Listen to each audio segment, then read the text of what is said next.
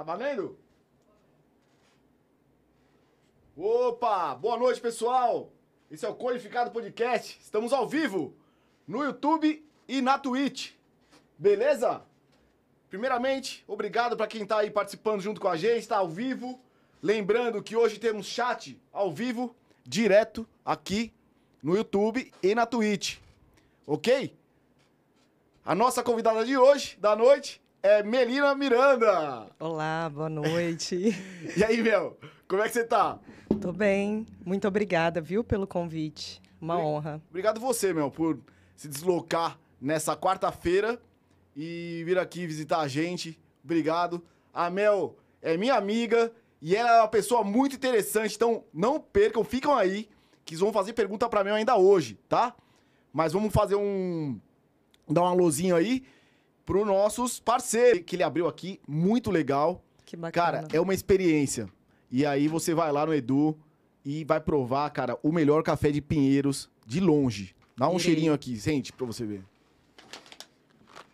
Hum, Sente? Consegue? bom. Sim, É? ô, muito bom. Esse é meu, né? Esse, esse você pode deixar na mesa. você calma aí que você chegou agora. Meu medo era de dar essas risadas Ô, ô, aqui. Mel, você dá Vai uma, segu- rolar. dá uma segurada aí. É, Bom, gente, é isso aí. Boa noite pra todos. E, Mel, outra coisa, aproveitando que a gente tá falando de coisa boa, olha, olha qu- quanta coisa boa tá acontecendo essa noite, cara. É... Deixa eu só dar um clique aqui. Que eu tava meio que enroscado, beleza. É... A gente, pô, trouxe café, a gente ama café, né? Puta, coisa boa, café, né, cara? Puta, quem não gosta? E outra coisa também, cara. Olha o que a gente tem aqui, ó.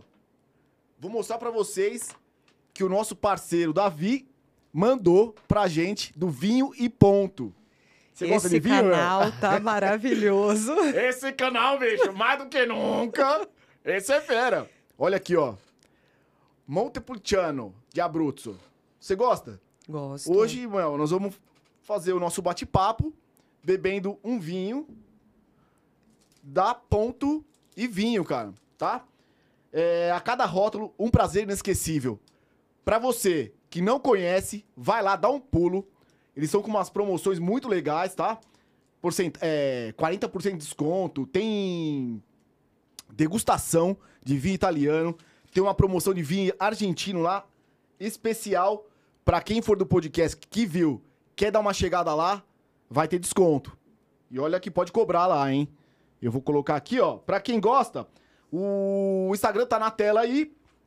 O arroba vinho e ponto. Você pode ir lá, dar uma olhada no endereço, dar uma olhada nas ofertas lá e dar uma chegada lá que é coisa boa, beleza? Então, pra gente brindar, né, meu? Vou colocar o vinho aqui pra gente. Essa hora pode já, Essa né? hora pode. É um canal livre.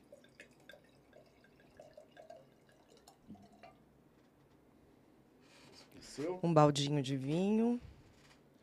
Você gosta de vinho, meu? Gosto. Gosta?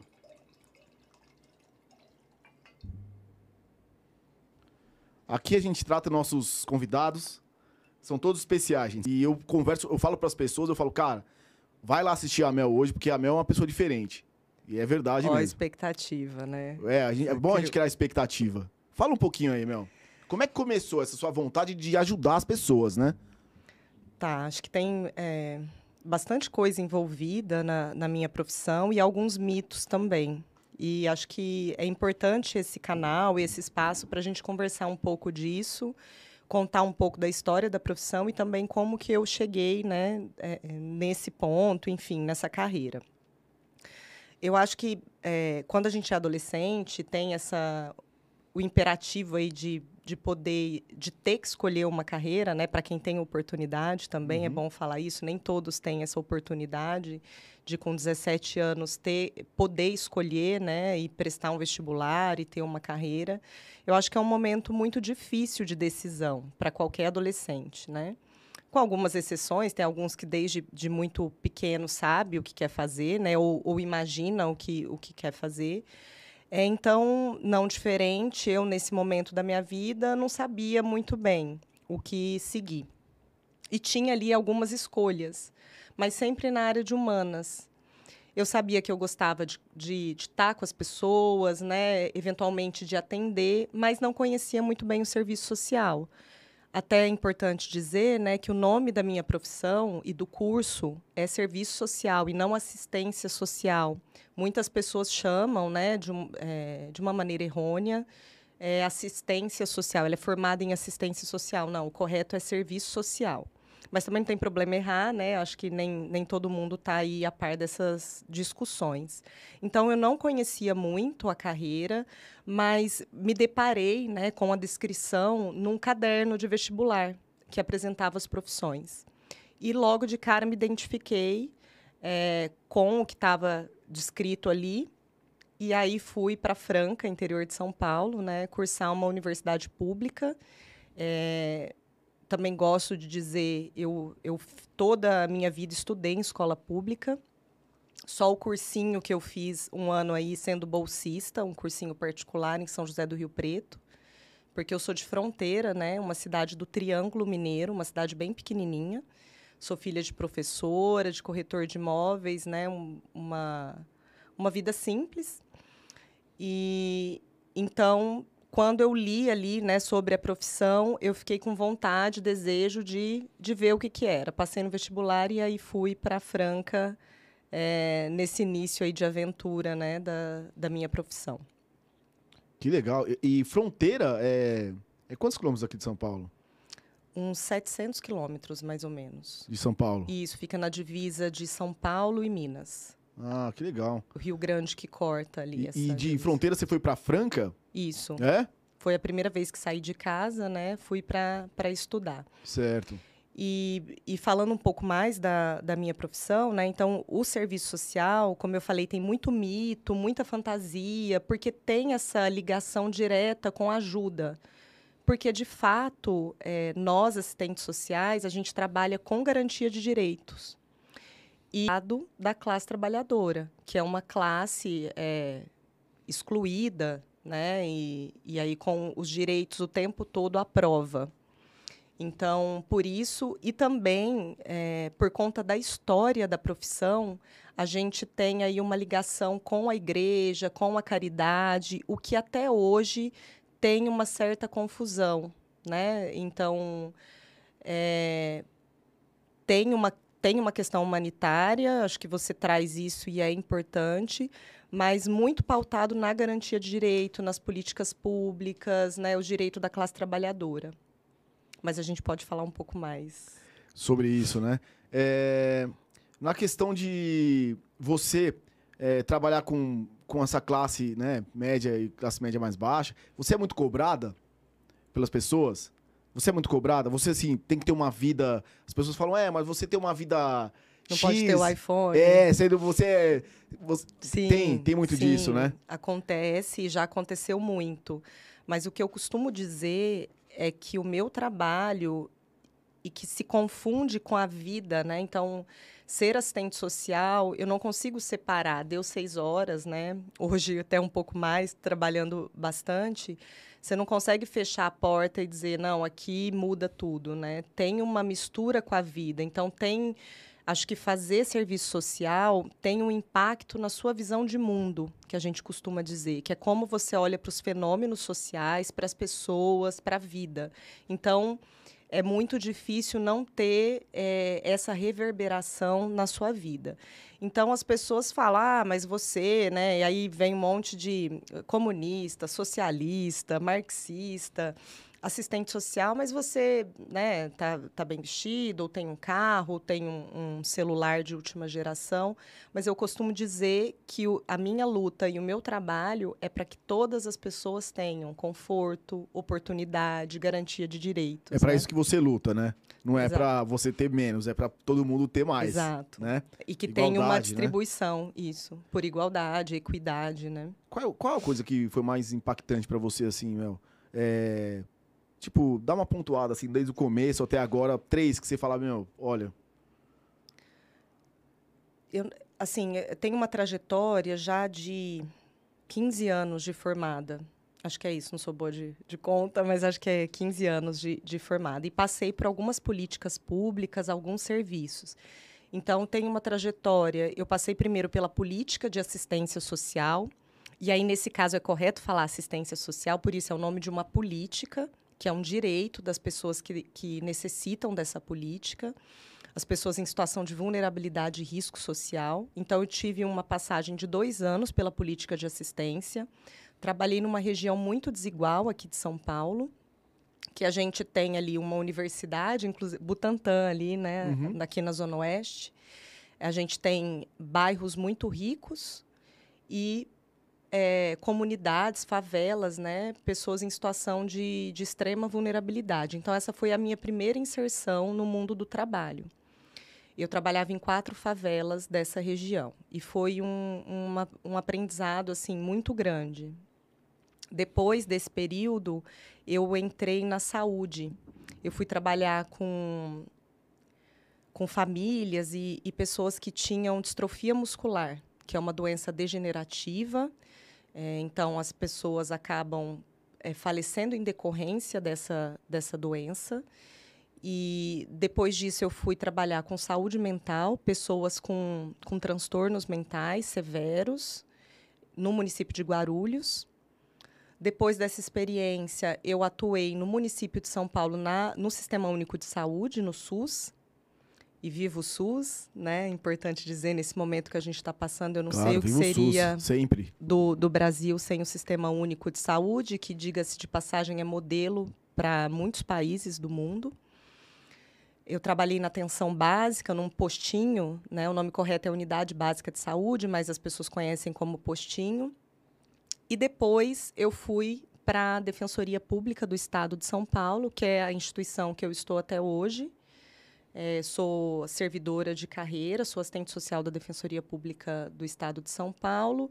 Estou cedida no momento para o Conselho Nacional de Justiça, o CNJ, lá em Brasília, né?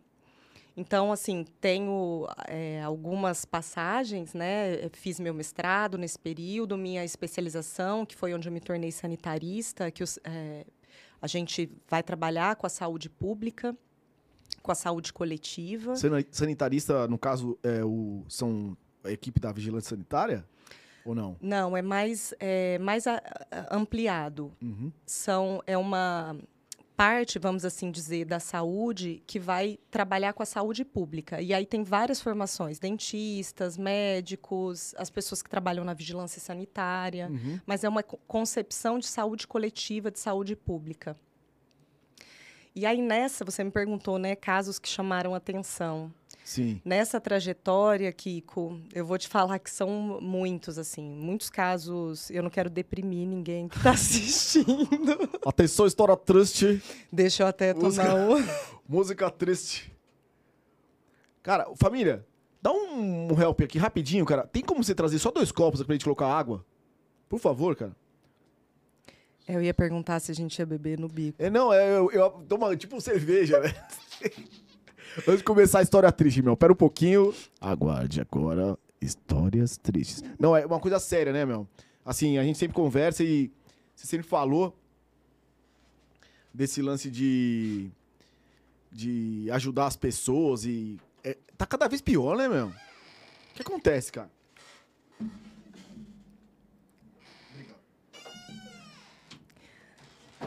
Eu acho que a gente sempre. O que, está acontecendo com as pessoas, cara? Que cada vez é mais o meu umbigo e dane-se o mundo. É, eu acho que a gente flerta muito com a barbárie, né? com o individualismo, e a gente está num sistema, no sistema capitalista, que vai pregar isso e vai alimentar né? o consumo, o individualismo. Então, quando a gente fala de liberdades individuais, é, que são importantes, nisso também está embutido uma liberdade de consumo e que por trás tem toda uma lógica é, individualista. Então é importante a gente pensar também, e eu acho que agora está muito acirrado porque a gente precisa de direção do Estado, de uma direção política é, que no momento a gente não tem, ou tem é, justamente atrelada a isso que você fala, né, do, do, individualismo. Então, a gente vive um momento muito difícil no nosso país. é, com relação à barbárie, à violação de direitos, né, de, de direitos humanos. E aí, contando né, Uhul. dos casos, Voltando a.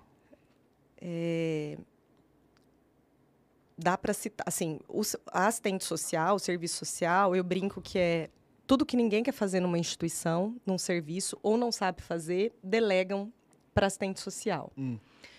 Por desconhecer a profissão, né, por um desconhecimento, por ser uma profissão um tanto quanto generalista.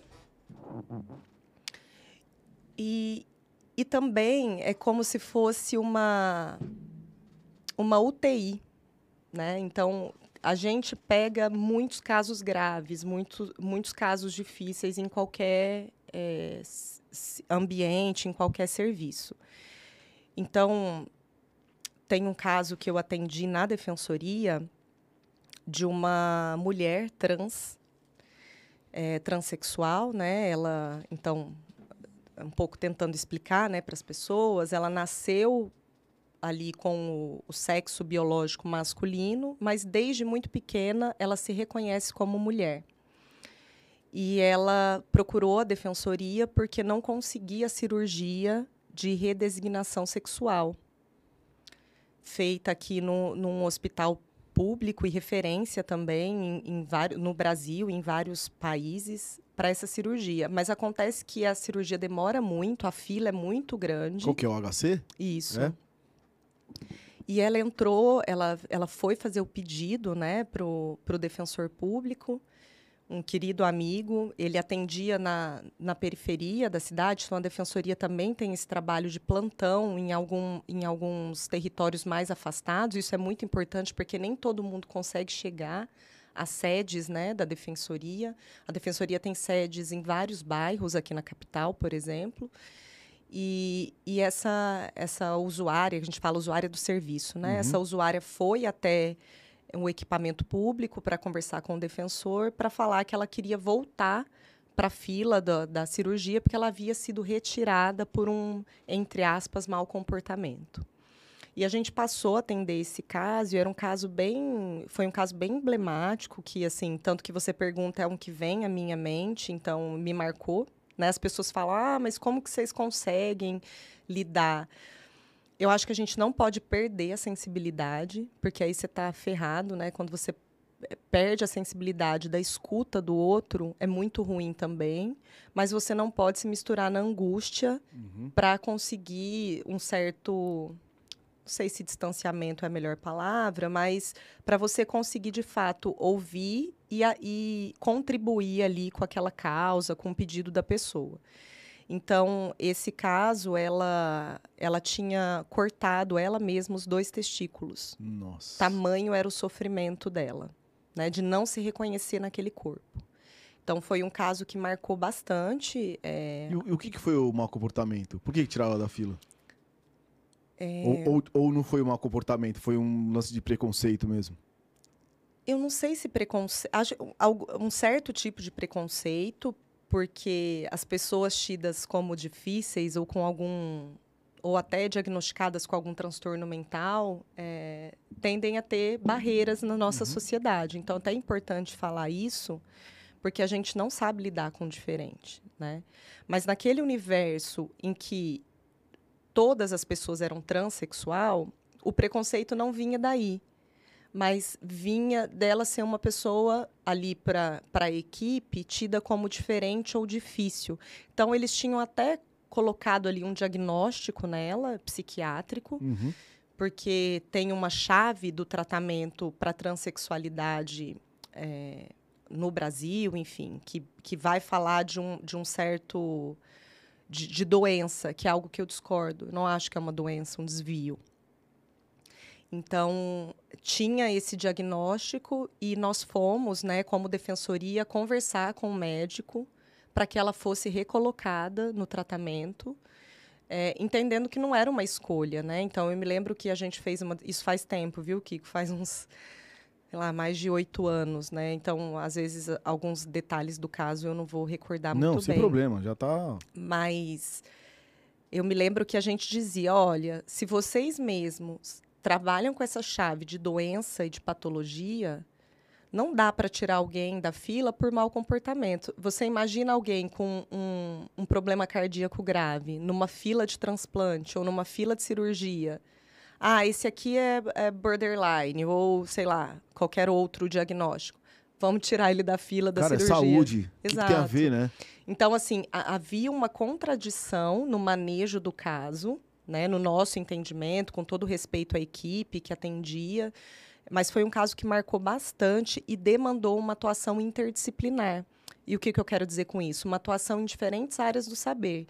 Então, estávamos eu, uma colega da psicologia, o defensor público, que é da área do direito, né, formado em direito, quebrando a cabeça e se articulando com a rede, indo conversar, até negociar é, o que não é, no meu ponto de vista, negociável, que é o direito dessa pessoa, né? A estar tá na fila e, e, na verdade, nem estar tá na fila, né? Realizar a, a cirurgia para que, de fato, ela se reconheça é, naquele, naquele corpo, né? Sim.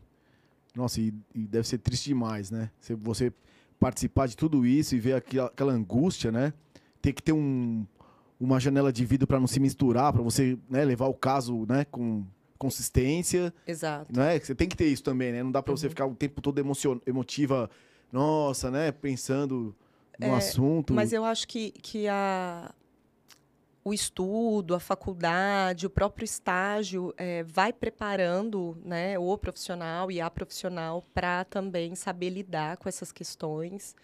Mas, é, como eu falei, acho que a gente também não pode ficar insensível, né? Sim, claro. Então, foi um caso bem emblemático que, e, e, a gente precisa mergulhar um pouco na história né, das pessoas. Então, a gente conversava muito com ela, ela trabalhava numa escola pública, era inspetora de alunos, e ela levou fotos dela, ela levou documentos, contava um pouco como, como foi a infância, a dificuldade. De, e, e eu me lembro que ela não queria mudar o nome na certidão é, de nascimento, né? O nome e o sexo, que isso é possível. E hoje, a... é mais, hoje é mais possível do que antes, né? Sim. Que saiu uma lei, é isso?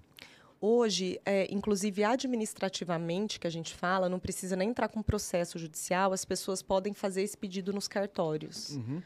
É, mas se tiver qualquer dificuldade também é importante procurar né, uma defesa, defensoria pública, ou até se a pessoa tiver condições de pagar um, um advogado, uma advogada. Se tiver dinheiro, dá uma melhorada, né? Eu não sei se melhora. Eu, eu, sou, eu defendo muito serviço público, sabe, Kiko? Eu acho que a gente tem uma história de. e uma crença de que o serviço público é ruim. Isso é muito bom para o capitalismo, né? Para os serviços é. privados. É, mas você vê agora aí, né? Com a Covid, se não fosse o serviço público, tá Exato. todo mundo na roça, né? Uhum. Não precisa nem falar. Você criou uma casca, né, meu? Você ficou, você ficou meio cascuda, né? Você tá achando? Eu tô achando. já foi mais, mais sensível, né? Você tá meio, você tá meio cascudinha. Não, mas é normal, né?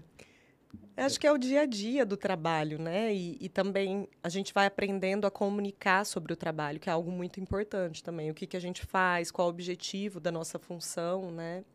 Então, esse caso, que é uma pessoa que eu tenho vontade até hoje de ligar para saber como ela tá, né? E... Você liga? Você tem contato com alguma, alguns casos assim que você viu ou não? É raro. É? É raro. Mas durante um tempo uh, eu, eu tento acompanhar, né? Fazer esse. É importante também a gente acompanhar os casos, não mas, atender. Mas tem um tratamento com psicólogo, né? A pessoa tem esse tratamento? Vai. Nesse tratamento no hospital tem também né? Uhum. Por exemplo, esse caso que eu contei tem uma equipe multidisciplinar, não é só a cirurgia, que vai fazendo um trabalho, porque é algo muito complexo também, né? Você cortar ali um, um membro, né? Ou, enfim... É... Cabeça deve, tá, deve, tá, deve ser a mil, né, da pessoa, né? Ela porque é uma cirurgia é... irreversível, é. né? Então, tem que ter um preparo ali e e é isso, a gente mergulha na história, mas precisa também ter, ter esse, um certo distanciamento, né, para conseguir contribuir. Sim. E esse é só um, assim. No posto de saúde eu vi vários. É, me lembro de uma pessoa que tinha um, um câncer na face. Foi um dos primeiros casos que eu vi que me chocou, né? Então, é, ela tinha um buraco assim no rosto, né? Nossa. né? Então E, e assim vários, né? Saúde mental também, é, a defensoria e, e, inclusive esse mesmo defensor, né? Ele falava, olha, quando as pessoas batem na defensoria é porque muitas portas foram fechadas. Né? Então é como se fosse um hospital geral. Mas quando vai para o setor da psicologia e do serviço social é porque precisa da UTI. Né? Então assim, quando o, o defensor ou a defensora tem uma dificuldade ali para onde que eu vou quando foge da regrinha do processo, né, da, daquilo que eles fazem muito bem, aí precisa da ajuda de outras áreas para poder entender aquele fenômeno de uma forma mais mais complexa no sentido de trazer outros elementos, né, para ajudar na garantia do, dos direitos. Entendi. Gente, ó, vocês estão vendo hoje uma aula com a Mel, hein? É, então vou pedir para vocês, quem quiser, quem estiver participando do chat ao vivo, podem fazer perguntas, que daqui a pouco eu vou ler pra Mel aqui as perguntinhas de vocês. A Mel tá mais calma, tá tranquila, Mel? Tô. Tá mais relaxada, tá bebendo um vinhozinho. Então, quem quiser fazer perguntas pra Mel durante a nossa nosso bate-papo, pode mandar aqui no chat ao vivo, ok? É, Mel, você conhece o Júlio Lancelotti, o padre? Conheço. É? é pessoalmente? Não. Infelizmente, não. Trabalho legal pra caramba Tava dele, pensando né? até em ir lá confessar é. pra ver se... Não, mas eu, eu, acho muito louco o trampo que ele faz assim, tipo, na rua, né, com a galera. É um serviço social também, né? É um serviço social no sentido amplo da palavra, da expressão, né? Não deixa de ser um. Ele, ele presta um serviço que é social, mas isso não pode ser confundido com a profissão, porque a, a profissão, o serviço social, tem bases ético-políticas, até metodológicas é, que em muitos momentos se aproxima da visão é, humanitária que o, que o padre é, Júlio tem, mas que são coisas diferentes. A base dele é a religião, é, a caridade e, e, toda uma formação ali cristã, né? E até acho que até de uma teologia da libertação que é diferente da profissão, né? Que é inscrita ali na, na divisão sociotécnica do trabalho, mas tem proximidades, né? Então, a história do, é, do serviço social pro pro bem e pro mal tem uma relação no Brasil, né, com a Igreja Católica. É, hoje a gente se distancia da igreja, justamente porque a gente entende que as pessoas elas não precisam só de caridade. Tem as instituições, né, as pessoas maravilhosas como o Padre Júlio que fazem esse tipo de trabalho é, beneficente, né? Só que isso não pode se misturar com o serviço social que trabalha com a garantia de direitos. Entendi. Então a gente tem uma Entendi. base é, normativa, né, vamos assim dizer, legal, em que a gente se, tem ali todo um, uma conceituação das políticas públicas, dos direitos sociais, direitos humanos, que é isso. Às vezes tem proximidade, dependendo da atuação né, da pessoa, e às vezes não, não tem nada a ver. Então, hoje, a gente se descola né, de, dessa, dessa proximidade com a igreja e com a cari caridade. Porque caridade você faz se você quiser, uhum, certo? Uhum, entendi. Direito, não. É, no caso, o, padre Ju, o Lancelotti, ele faz com, porque ele quer, né? Porque ele quer, é. porque ele tem uma doutrina, ele tem ali uma, algumas crenças, né? Pode ser crença no ser humano, crença religiosa, é, e até crença nos direitos humanos, sim, né? Sim. Mas é, muda um pouco a motivação, sabe? O fim, às vezes, acaba sendo o mesmo, ele é uma pessoa que eu admiro muito, queria muito conhecer. Não, a gente, putz, cara, eu vou tentar trazer o padre aqui. Vai, vai lá confessar e aí quando tiver na janelinha. O problema, o problema é se eu for confessar vai demorar muito. vai ser 48 horas, padre, dá? Mel, é, cara, é, esses dias eu tava no centro, eu fui até o Farol Santander tentar ver uma, uma, uma, uma exposição e não consegui, porque tá um mês já que eu não consigo e, cara, passei ali. Meu, tanta barraca, tanto iglu ali de morador de rua. Eu não sei, cara. Eu não, eu não sei se, se chega a ser triste. Eu não, eu, não, eu não sei mais, assim, o que pensar, sabe? Eu falo, cara, como pode? Eu não sei se é legal, porque um faz companhia pro outro, sabe? Nessa. É, a política, a nossa política hoje, tem um envolvimento direto nisso? Você acha?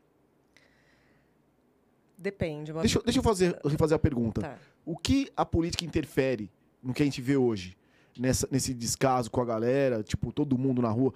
É, a gen- aqui a gente tá numa área em Pinheiros. Cara, tem muito morador de rua. Na Paulista tem muito morador de rua. No centro tem muito morador de rua. Mas assim, eu nunca vi tanto na minha vida. Eu queria Aumentou saber, mesmo. no- no- no seu, no seu campo de visão, o que, que a política interfere nisso? Por que, que aumentou? É, a gente está num momento de enxugamento das políticas públicas. As políticas de habitação, elas são um, um problema no Brasil, né?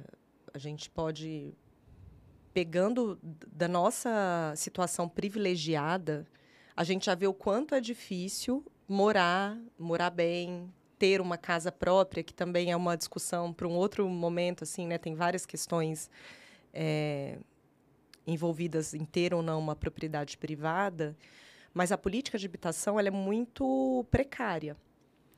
Então temos a especulação imobiliária, né? As, as pessoas sendo aí coagidas quase a sair de casas em bairros mais residenciais para subida de prédios, né? Com interesses econômicos. Então, o, o enxugamento, a precarização das políticas sociais acaba refletindo no maior número de pessoas em situação de rua. Então, é, hoje, eu não sei se a gente deve estar aqui na cidade de São Paulo em torno de 23 mil é, pessoas em situação de rua. Até bem pouco tempo era, eram 15, estimavam em 15, 16 mil. Um grande problema é que nem o, o censo abarcava isso. A gente não tinha como saber quantas pessoas, porque o censo, a base dele é o domicílio. Né? Então, como que a gente vai fazer um, um mapeamento, saber quem são essas pessoas, quais as necessidades? Então, é, agora até no CNJ, a gente estava se debruçando para a escrita de uma política para a população em situação de rua, só que no âmbito do Poder Judiciário, porque a gente tem os diferentes poderes, né? e o Poder Executivo, que é quem executa essas, as políticas, é, tem que fazer a parte dele. Né? Então, era uma política que ainda não saiu, né? que vai ser discutida, votada, mas que seria no âmbito do Poder Judiciário. Mas eu entendo que não ter políticas públicas adequadas é, interfere muito no aumento. Então, se você pegar alguns estudos, a, as principais, é, os principais motivos das pessoas estarem em situação de rua têm a ver com conflito familiar, com uma separação, né, que tem a ver também com conflito. é, e aí eu estou falando em ordem dos mais né, para os menos. Questão de ter perdido o, o seu local de moradia, né, não conseguir pagar ali o aluguel. Uso de drogas também tem uma interferência. Mas a, a questão, acho que é importante dizer, é que são pessoas em, em situações de rua, De né? rua, Eu ouvi isso num seminário. Então, Sim. não é uma única situação. Tem uma diversidade. A gente precisava ouvir essas pessoas. É, então, muita gente acha, ah, é tudo porque usa droga. Ou todo mundo quer sair da rua. Não. Tem gente que, né, se habituou a viver ali porque tem mais liberdade Sim. do que num, num equipamento da, da assistência social. Então, você, me- você me perguntou da relação da, da, da política. Os equipamentos hoje que a gente tem da assistência social, vou falar um pouco mais de São Paulo, que eu conheço um pouco mais, eles têm regras muito restritivas. Então, ah, você tem que entrar até seis horas, você não pode entrar alcoolizado, você tem que tomar banho às sete, você tem que comer essa comida, você tem que dormir com mais tantas pessoas. Que você nem sabe quem que tá lá dentro. né? Exato. Se o cara tá sendo ameaçado. Então, são políticas que exigem muito de uma população que está numa, numa vulnerabilidade muito grande. Então, a exigência. A maior possível. É, É o cara que é mais Exato. vulnerável, né? exato. Então, a exigência das políticas, ela, elas deveriam ser eh, menores, mais baixas, né? Para poder acolher as pessoas. Muitas vezes, o, o que a, a população eh, de rua, em situação de rua, quer são lugares para tomar um banho, comer. E por que, que a gente, por que, que o Estado não disponibiliza isso? É tão simples. Por que que não? Por que, que não? E você? Por que que não? O Estado? Cara, é impressionante. O que eu vejo é que cada vez mais as pessoas estão mais insensíveis. Você passa por um cara, de mora- um morador de rua, se vacilar, você pisa na cabeça dele. Tô falando, né, como um todo. E passa batido, cara. Você não vê que ele é uma pessoa. Podia ser um- al- alguém da sua família, né? Naquele, naquela situação de rua. É uma pessoa, cara. É uma pessoa que tem uma história igual a sua, né? Sim. Às vezes as pessoas se julgam tão melhores que as outras, cara, que esquece que aquele ser ali, cara, é um ser humano. É, Eu acho que tem uma insensibilidade, tem uma falta de, de empatia. Então, é uma, é uma situação tão adversa, tão estranha, que ou eu crio uma defesa para poder lidar, então finjo que eu não vi, né? Mas tem muito julgamento também. Ah, tá na rua porque, né? Porque que go... é? Exato. Que que é? E, e é isso, né? O ser humano é muito complexo, a gente precisava ouvir as demandas dessa população, melhorar as políticas públicas, eh, começando aí por, por serviços com baixa exigência. Porque eu pergunto, quem que não. não... Imagina você na sua casa, se fosse ali uma prisão, ó, você não pode beber, você tem que tomar banho. Tem dia que você quer eu, tô, chegar eu tô e quase de- assim. eu tô quase assim, tô num regime semi-aberto. A gente po- eu posso beber de vez em quando. Ah, tô brincando. Tô, ah, tô brincando, mas quase, quase. Só que não. Mas você entende? Sim, Assim, claro, é, claro. é, pro outro, pro pobre, a gente exige sempre muito. Né? Uma retidão que ninguém tem na vida. Então, as pessoas usam droga. Né? Aqui, estamos fazendo uso de uma. É, é. né? Bebendo, porque. E aí tem um cara bebendo na rua, ele é o pior. Porque ele é morador de rua, ele tá bebendo na Ele rua. não tá vendo? pode. Vagabundo, né? Ele tá te- bebendo. Ele tem que aceitar o que eu dou. Isso. Então, ele não pode escolher se ele quer comer macarrão ou arroz com É, feijão. é. Não. Pô, eu vejo vários, né? Várias pessoas. Você já deve ter ouvido histórias que, tipo, ah, eu dei um prato pra ele de arroz e feijão, o cara largou todo o arroz. Já viu isso? Sim. Porra, o cara só dá um, um balde de arroz. Você acha que o cara é o quê, cara?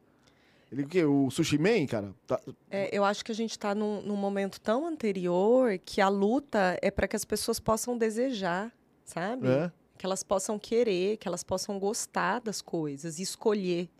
Então, é, isso é muito sério. E eu acho que não é à toa que o número é, de pessoas em situação de rua aumentou, porque a gente tem menos políticas sociais nesse momento. Então, a, a política de assistência social, ela é responsável por atender esse público, então ofertar serviços como os, os centros de acolhida, albergues, abrigos, né, esses nomes que a gente mais eh, conhece, e, e tem algumas políticas pensadas no âmbito da assistência muito importantes, tipo o Centro Pop, não sei se você já ouviu falar Não. que é um centro de referência para a população em situação de rua. Então, a pessoa pode ir lá, ela vai conseguir se alimentar, se ela quiser dormir num, num centro de acolhida, né? Ela vai ser referenciada e vai poder pernoitar. Mas é isso. é, Até a pessoa chegar no centro de acolhida, ela passa por muitas dificuldades, né? Então, essa foi muito bom você ter tocado nesse tema, porque eu, eu inclusive ti- estive esse mês no Cefras, que é o chá do padre, que fica ali na rua Riachuelo, conversando com, com umas pessoas em situação de rua, justamente para ouvi-las, para a gente poder fazer essa política no âmbito do poder judiciário, né? Poder ter subsídios, ajudar a escrever eh, como que essa população precisa ser tratada no poder judiciário, né, nos tribunais, pelos juízes, pelos servidores. Então, ter atenção a essas especificidades e também não tratar a população em situação de rua como uma massa eh, homogênea, né, que a gente sabe o que eles precisam, o que eles querem. Então, quando a gente eh, lembra né, e, e vê os registros da época que a gente teve aqui na, na Prefeitura de São Paulo, o programa de Braços Abertos, era um outro mundo, assim, uma perspectiva de. Um outro mundo no sentido de ter perspectiva de uma política mais adequada, sabe? Da- E aí falando de quem está na área. Porque muita gente é, é metido a falar né, do social.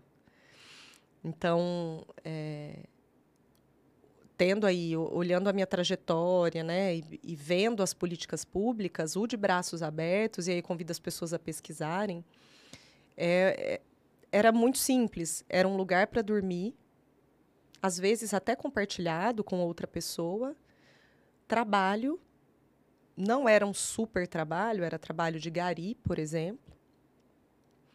É, então a pessoa tinha remuneração, tinha um lugar para dormir, tinha um certo reconhecimento social e a gente tem várias histórias de pessoas que deixaram o uso abusivo de drogas né, na Cracolândia, né, na, na região ali no, né, que tem a gente tem o, os, os usos, né, as cenas de uso, os fluxos, é, que eu também já atendi lá pela defensoria, era um programa muito bom que foi extinto.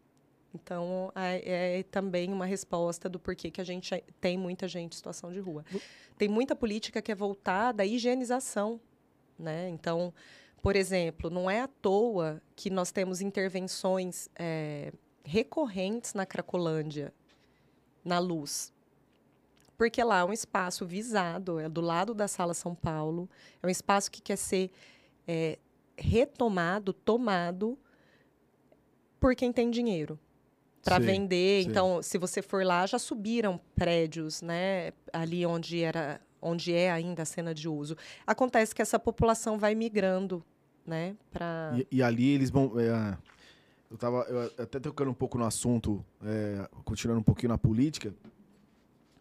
É, você acha legal esse projeto do Bolos de ocupação? Porque o, o que eu vi uma vez o Boulos, o Boulos falando é que muita gente não sabe, né?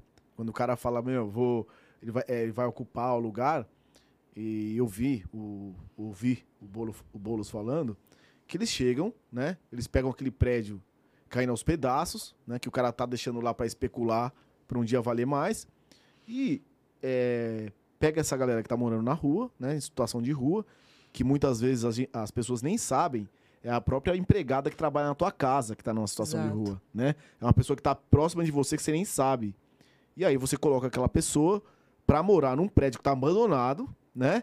Que tá devendo pro, pro Estado, não é isso? Uhum. E aí você começa a fazer aquele. Devendo muito, anos devendo e muito. anos de imposto. E, e é impressionante, porque aí depois os caras vão, arrematam isso, tipo, no zero a zero, né? Especulam, cria uma torre lá, beleza, e continua a mesma bosta.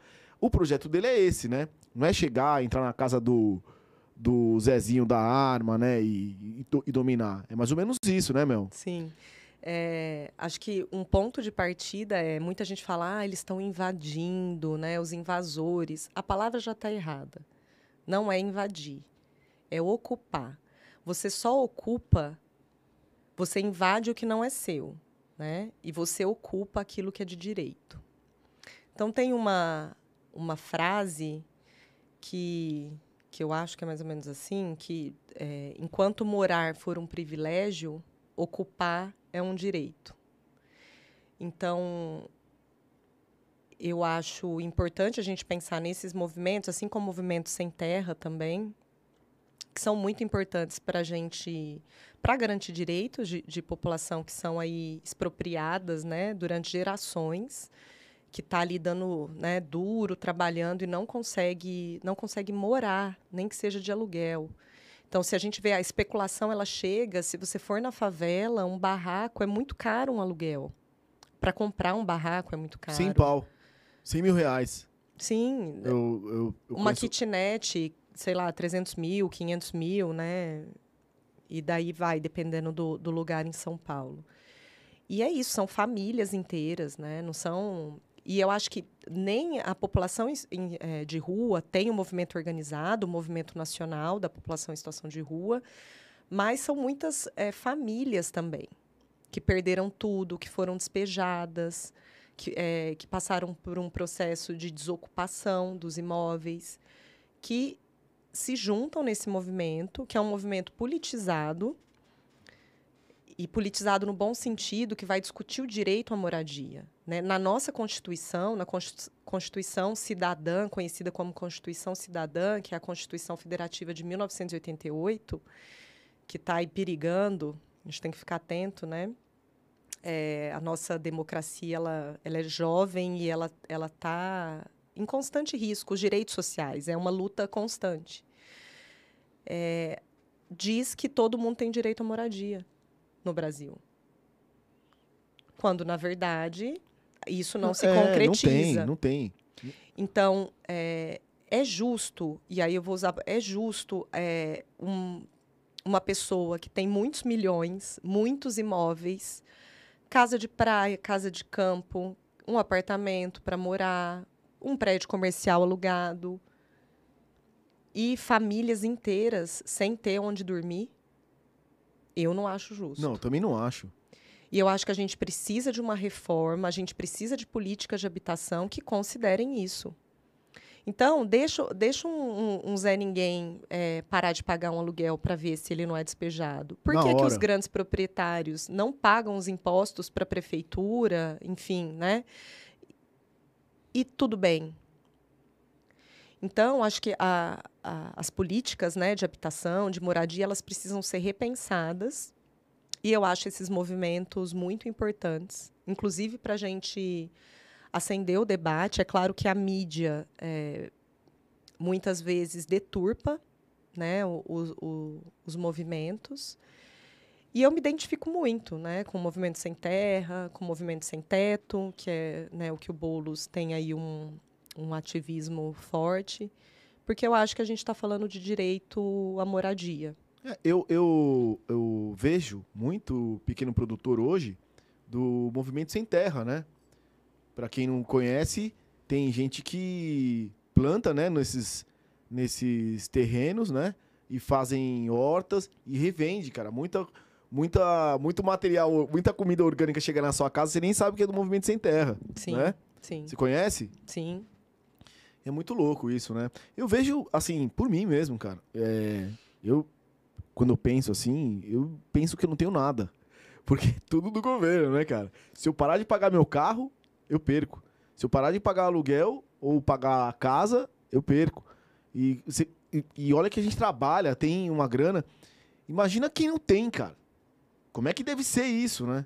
É, a nossa vida é sequestrada, quase. É, né? é, uma tipo- dívida eterna com bancos, Exatamente, né? é um- com, com capital. É uma dívida eterna com os os bancos. Ah, Hoje ah, existe mais o lado financeiro, né? Educação financeira, tá todo mundo estudando um pouquinho e tal, não sei o quê.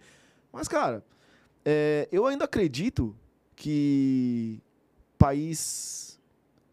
País rico é país sem pobreza, não é verdade? É esse, Sim. é esse slogan? Não sei, podemos criar se não for. País, país rico é país sem pobreza. É isso? Eu acho que é. Eu não sei. Eu acho que é. Deixa eu dar uma olhadinha aqui, meu. Ó. Vai fazer a sua pesquisa? Não, eu vou dar uma olhada. Que chegou, eu acho que tem. Ó, tem bastante gente comentando. Ó. Melina, parabéns pela sua excelente fala. É... Vamos ver quem é esse pessoal aí pra gente pagar um negocinho depois. é, depois né? você vai pagar um pastel ali na feira. Ó. É... Mel, eu vou fazer umas perguntas de acordo, tá? Mel, às vezes eu fico em dúvida como ajudo mais, doando para uma instituição direto pras, pe- ou direto para as pessoas na rua. O que você acha? É, ela doa direto para a instituição ou, ou é melhor ela ajudar diretamente a pessoa na rua? Perguntas difíceis, mas é, vamos lá. Eu acho que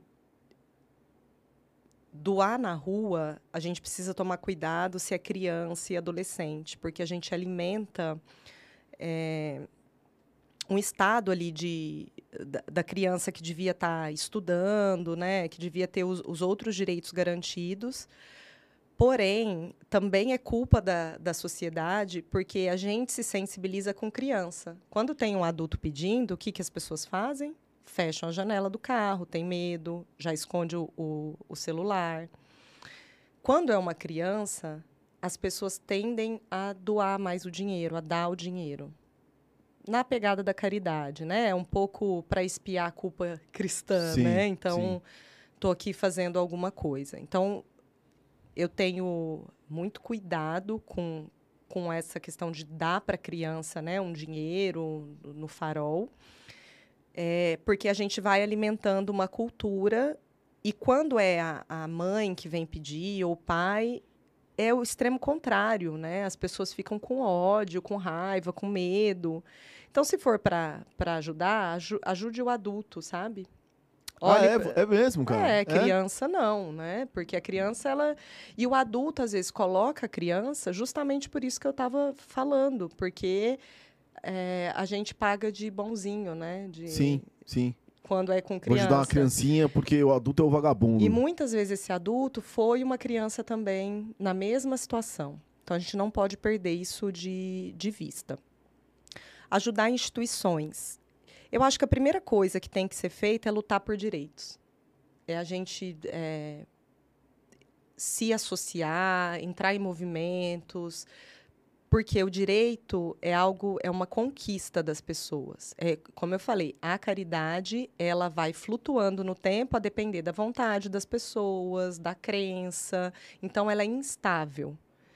Quando a gente garante direito, a gente consegue lutar e, e ter o direito ali é, estabelecido, não que seja uma pedra, né? Acabou, porque é isso que a gente está vendo, né? Uhum. Inclusive estão votando aí a reforma administrativa que vai prejudicar muito os serviços públicos e o direito do, dos, dos funcionários públicos.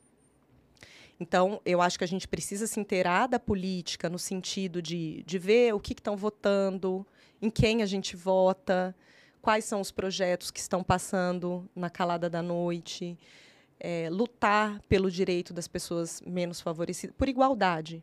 Né? Agora, quando for doar para alguma organização não governamental, pesquisar, né? ver se aquela instituição ela é confiável.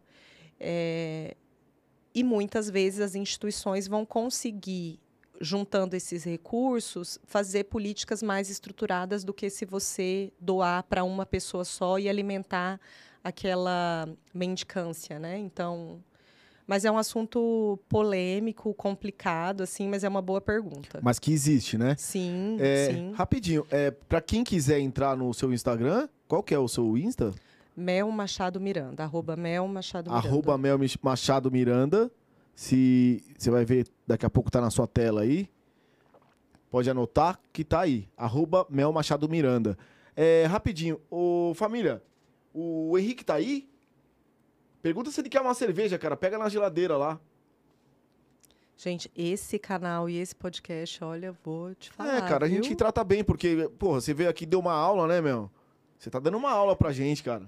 E, e, vou falar que foi no estilo livre, hein? Porque ele não quis me passar pauta, roteiro, guia. É, eu, tô, o, eu vim. É, o lance é esse mesmo, assim. É, é para as pessoas chegarem aqui e falar o que Mas, quiser, ó, né? vou te parabenizar pela coragem, assim, pela sua desenvoltura, porque não. A gente costuma se expor, né, no ambiente de trabalho, da palestra, participar de alguns eventos, mas é sempre algo muito pautado e você propor esse bate-papo né, no, no estilo livre é, é muito bom, porque a gente resgata um pouco da espontaneidade que está tão perdida também, né? Com as redes sociais. É, e... mas, mas se você acha que, é, na verdade, quando eu comecei a consumir podcast, e, e, o que me interessou foi isso, foi a liberdade, né? Você conseguir falar o que você quiser, você tá num canal, cara, você tá num... Hoje a gente tá transmitindo na Twitch, no YouTube, né? E, cara, aqui é livre. Você pode fazer o que você quiser. Ninguém mas, pode mandar em você aqui, entendeu? Mas falar... é, é difícil também, né? Porque, assim, a gente fica muito preocupado com uma imagem profissional, e aí você não sabe, né? É o que é pessoal, é, o que é profissional, mas, mas é, é, a vida. É... A vida é tudo isso mas, junto, Mas né? o, o, que eu acho mais interessante, meu, de verdade, é trazer pessoas como você aqui pra gente aprender, cara. Assim, eu aprendo com vocês, sabe? É, a minha ideia é essa, assim. Eu aprendendo, porque o que eu aprendi na vida é, até agora, cara, as pessoas vão me ensinando a cada, a cada bate-papo que eu converso aqui. Mas a gente só aprende se tem abertura, né, Kiko? É, lógico, sim, claro. É por isso que eu, sabe, eu, eu chego aqui eu falo pra galera, cara, vamos trocar uma ideia e tomara, cara, que você senta, se sinta, né, à vontade de falar o que você pensa e que você acha mesmo. Inclusive, cara, é, o Família, o nosso back-office ali, ó, ele nem tá ouvindo. cara, ele ajuda muita gente, cara. É um cara muito legal também. Ele tá aí, cara, fica aí quietinho, a gente não pode. Ele fica meio que na interrogação ali, o nosso sombra. Sério? É o Sombra! E ajuda muito também. Deixa eu ver se tem mais uma pergunta aqui. E pra quem quiser doar trabalho. Ah, tá. Aqui é o seguinte, meu, ó. É... Lembrando, viu, Henrique? Se ele quiser pegar um copo ali, fica à vontade aí, cara. É... E para quem quiser doar trabalho, mãos de obra mesmo, tem alguma indicação e onde fazer? Esse aqui, quem tá falando, tá, tá perguntando. Ó, aquela pergunta foi a primeira, foi da Laura, tá? Obrigada, e Laura. E agora, é, o Marco Enke. É isso. É, de novo a pergunta, você entendeu? Doar trabalho? É. E para quem quiser doar trabalho, mãos de obra mesmo, tem alguma indicação e onde fazer? De onde fazer? Tem um serviço lá em casa. Precisa. Brincadeira, Marco. Olha, tem a louça, viu? Tem, tem a louça, tem o, o nosso família aí, tem dois fios ranhentos lá que também tá precisando de uma ajuda. Levaram o parquinho. Tô brincando, meu, manda ver. Obrigado, Marcos, pela pergunta, viu, cara? E pela Laura também. Eu, eu acho que é a mesma lógica da, da resposta anterior, né? Buscar aí um, um espaço que seja de confiança. Pode ser até em serviço público, até eu acho que eu, eu incentivo, encorajo mais aí num centro de acolhida, né? Os, os conhecidos como albergues para a população em situação de rua. É, o, o próprio Cefras, né, que é o chá do padre, que fica ali na rua Riachuelo, que é histórico, é, que a população de rua passam por lá, me falaram que acho que mil pessoas por dia em situação de rua, mais ou menos. Eles oferecem café, almoço e jantar, também espaço para banho. Aquele, aquele projeto Bom Prato, ainda tem? que eu saiba existe ainda, é uma, é uma política pública e que é voltado também, sobretudo, né, para as pessoas em situação de rua. é, Mas é isso, ainda tem um valor ali simbólico para pagar pelo prato, né? É, então, eu acho que, se for nesse sentido a pergunta, né, de, de, de trabalho para se haver com as questões sociais, eu acho que, que é importante ir num serviço público, ver se, né, qual que é a necessidade ali. Mas vou, vou frisar mais uma vez, né? Acho que o voluntariado tem seu espaço, tem o seu valor, mas a gente precisa lutar por direito social, para que isso seja direito. Então, eu vou dar um exemplo. Tem uma ONG que é, colhe, estou aqui dando um exemplo, tá? Remédios que as pessoas não usam mais, então pessoas com doenças crônicas usavam lá cartelas de remédio, não usam mais. Essa ONG recolhe, ainda no prazo de validade, para distribuir para as pessoas que não têm condição de comprar o remédio. Muito bom, não é? Sim, claro. Imagina alguém com câncer ou, ou doenças. é. Porém, um dia essa ONG para de receber doação, para de receber recurso, tem um corte ali, né, em alguma medida, e fecha as portas. Essas pessoas, doentes né, com câncer, enfim, vão ficar Com jogadas. É isso. Então, a importância que eu acho que, que eu, eu queria deixar aqui, né? Então, essas instituições têm seu valor, essas práticas têm seu valor. Às vezes, você ir contar uma história para uma criança num abrigo tem o seu valor, né? É, mas a gente não pode colocar uma coisa no lugar da outra. A gente tem que ter a consciência, sobretudo de classe, é, de que as pessoas precisam ter os seus direitos garantidos. Né? A gente precisa de mais igualdade é, social. Entendi. Ô, Mel, falando de política ainda, hoje você indica quem, assim? Da onde, da onde, que, onde que pega quando você vai votar, né? Porque a gente tá falando uma coisa que vem daí, né? Quando você vai votar, quem que você acha que começa por onde? Não, não, Vou até beber. não tô querendo te jogar numa fogueira, mas assim, co- começa onde? Lá no, no deputado estadual, federal, para as pessoas entenderem um pouco aonde que o bicho pega. Porque todo mundo fica achando que é num lugar e começa lá, lá embaixo, né? Eu acho que em todas as esferas, Kiko. Então, acho que tem uma, uma esfera que é municipal, né, das eleições municipais, vereador, escolher os vereadores, o prefeito, a prefeita, é, deputado, senador, presidente. Todas essas esferas, né, elas são importantes para a política. Então, às vezes, a gente só mira no presidente, mas tem uma bancada toda que vai defender coisas que a gente não defende ou defende.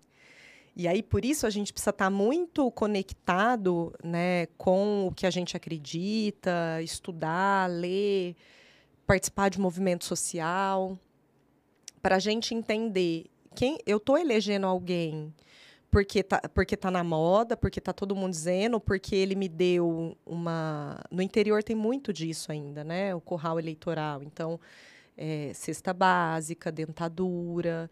Então, alguns políticos se utilizam da vulnerabilidade das pessoas para é, angariar votos, né? Então, a gente precisa ficar muito atento a isso e escolher pessoas que, que vão que têm um projeto político adequado àquilo que eu acredito. Então, eu vou escolher pessoas que têm uma pauta que vai defender o direito das mulheres, das minorias, da diversidade, das políticas públicas. Eu não vou votar é, em alguém que vai num sentido oposto, né? Que vai querer aniquilar o diferente, é, os homossexuais, as mulheres. Que, que é o Zezinho do próprio umbigo, né? Isso. Que tá cheio aí, né? Porque as pessoas, é, elas querem, a, manuten a maioria, né, a manutenção do privilégio. Então é difícil, né, abrir mão. Sim. Então você pega os homens brancos, héteros. Isso que até hoje, né? E, e essa, e essa reforma começa lá na, na, né? na cúpula dos caras lá, né, cara? Os caras já não querem fazer a reforma para isso, né? Tipo, Sim. vou fazer a reforma para quê? Porque se está bom para mim, eu vou fazer para quê? Eu vou melhorar para quem? Deixa assim, pô, você tá louco? Não é verdade? Eu tô dominando há É quantos lógico, anos, porra. né? Vai mudar o que tá bom pra mim? Eu vou manter o que é bom, né, cara? Mas, bicho, eu ainda acho que enquanto você não muda, vai refletir. Se não for em você, vai ser no seu filho, vai ser no seu neto, vai refletir. Não é verdade? Sim. Porque uma fogueirinha aqui no, no palheiro, agora ela tá aqui, cara, mas a palha tá no seu lado. Vai, né? Daqui a pouco isso vai tomar uma dimensão. E aí o cara reclama que a vida começa a ficar ruim pra ele, mesmo ele naquela bolinha, né? É, e o pior, Kiko, é quando a gente defende coisas que a gente nem desfruta. Então, eu fico muito impressionada, e aí tem um, um grande amigo meu que está tá na Alemanha agora, até um bom nome para vir aqui, o Jorge Serafim, se ele estiver escutando a gente, ele está trabalhando com o Comitê Paralímpico, ele é, é ex-jogador de basquete da seleção brasileira, e a gente discute muito política, né? E ele fala que a culpa não é da população que está alienada, que tem uma ele, né? E aí de onde ele bebe ali, né? Do, de uma raiz mais é, comunista, é, que falta um trabalho de base dos partidos de esquerda, né? De uma mobilização é, social com mais fundamento, né? Mas o, que eu fico bem impressionada é das pessoas que não têm privilégios, ou têm poucos, não desfrutam desse e defendem as mesmas bandeiras. E é o que a gente está vivendo hoje no Brasil. Então, a gente vê muita gente de classe eh, mais baixa. Até essa questão da classe é interessante, né? A gente falar, porque a gente teve uma, umas, umas subdivisões nas classes justamente para confundir, para eu não me identificar com você. Ah, eu sou classe C, eu sou Uhum. classe B, eu sou Sim, classe sim. A2. Tem isso, É, né? é. A1, A2, classe média, classe baixa, classe É, o alta. campeonato brasileiro das classes. né? Exato. Quando, no, no fundo, né, para ir para uma, é, uma base teórica, no fundo a gente tem, teria só duas classes. A classe trabalhadora e a, que, e a classe que detém os meios de produção, que te emprega, Uhum. que tem o dinheiro. Né? Então, muita a gente vê hoje a classe trabalhadora e muitas vezes é, expropriada do, do próprio, da única coisa que a gente tem que é a força de trabalho. Então, a gente tem um, um número gigante de desempregados, de pessoas inseridas é, no mercado informal de trabalho, defendendo pautas contra elas mesmas. Então, isso é muito é, louco da gente. é, tô- não, tô cansado Muito- de ver. Tô cansado de ver nego desempregado levantando bandeira de de classe, cara, que o cara nunca vai chegar, sabe? Eu não sei se é pra se manter no grupo, mas eu, enfim, né? É, tem, É. tem várias, é, vários caminhos para a gente pensar isso, né? Tem uma coisa de, de, de pertencer, né, do sentimento, uma certa ideia, ideologia, né, de que se você defende aquilo, quase que automaticamente você faz parte daquele grupo. É, talvez seja, né, uma vontade maior de ser de um grupo de que... pertencimento. É, é. Pô, você falou Mas não, certinho. não é. Não é, não. No, no fundo não é, cara. O que, você, o que você vive, na verdade, não é isso. Nem né? no fundo, né? Na superfície não é, É, né? É.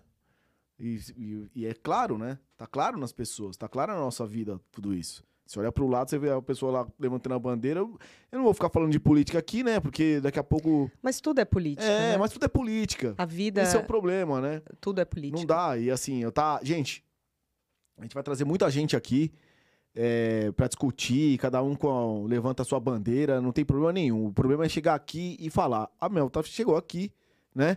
Deu uma aula pra gente. Quem quiser fazer pergunta, pode entrar aqui. Quem quiser furar a parede também, eu tô vindo, pode furar. É, Bom, tem mais uma pergunta pra você aqui, Mel. Tá bom? Manda lá. aproveitando aqui. É, Fernanda G. Vizies. De Vizies? É isso? Fernanda de Vizier. De Vizier. É, Melina, como o direito à cidade pode ser uma resistência em gentrificação? Caçaralha, bicho. Fernanda a forma de gestão coletiva da cidade? Primeiro, traduz essa pergunta, Mel. Fernanda, obrigada. Fernanda é uma é, grande especialista, vou falar assim, né, no direito de, é, de criança e adolescente, sobretudo relacionado a, ao socioeducativo. Aí vou falar aquelas que não dá tempo, né, de falar. "Ah, Então vocês pesquisam no Estatuto da Criança e do Adolescente que é socioeducativo. Não, pode falar que você tem tempo, cara. A gente tem até amanhã aqui. E você desligou o ar, eu achei que você já ia apagar a luz, já não, tava. não. Não, pode Eu- eu deixar. desliguei- Pode? Pode, Não, mas vou eu ligar tô de novo. brincando só. É, é, porque eu já tô à esquentou vontade. rápido. Não, esquentou rápido. Eu desliguei pensando que tava bom, mas agora ficou calor. Eu liguei de novo. Então, a Fernanda é uma profissional que eu admiro muito. Estou muito feliz dela estar acompanhando a gente.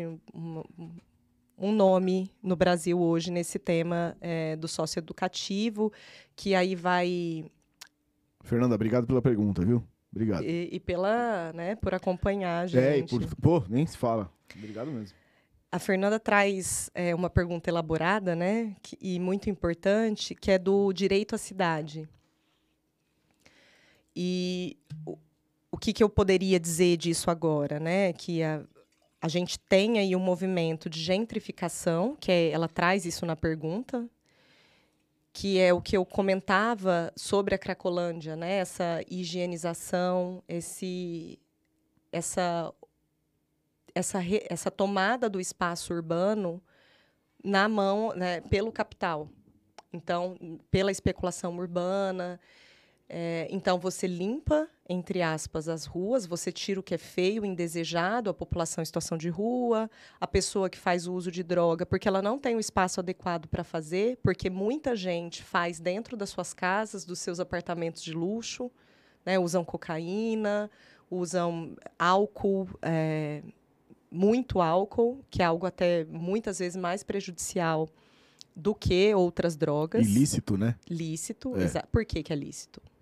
Porque alguém tá ganhando dinheiro nisso aí, né? É, se, se você vê o capital lucra quando a droga é lícita e quando ela é ilícita. Né? Uhum. Porque também não, não tem interesse em legalizar é, a maconha, Até, por até, exemplo. até agora eu não sei. Eu, assim, só desculpa, só uma observação. Porque não legalizaram a maconha ainda. Mas enfim. Eu desculpa. também. Não, enfim, É, tem, é, sim, tem, sim. os- tem aí os seus, os seus interesses né, da, da não legalização. Basta ver helicópteros de políticos né, Sim, com, é, é. com droga, avião da FAB. é, então, tem muita gente lucrando também Claro. e muito adolescente morrendo, muita gente pobre morrendo por conta do, de, da- dessa ilicitude né, Uhum. do, da droga e do tráfico de drogas. É, agora, o que a Fernanda traz é muito importante porque a gente, é, o direito à cidade, ele, ele nos diz da possibilidade de todas as pessoas acessarem os espaços urbanos de ter é, serviço público perto da sua casa. Então, uma pessoa, ela não, ela não tem que sair da periferia, do fundão da Zona Sul, para se divertir no centro. Mas ela pode também, porque é o direito dela. Claro. Porque a gente vive esses dois polos, né? Tem quem diga, ah, não, por que, que, por que, que ele quer atravessar a cidade e vir no centro? Justamente por conta do direito à cidade. Mas, por outro lado, as pessoas também deveriam ter políticas públicas, né? De saúde, educação, de lazer, esporte, perto das suas casas.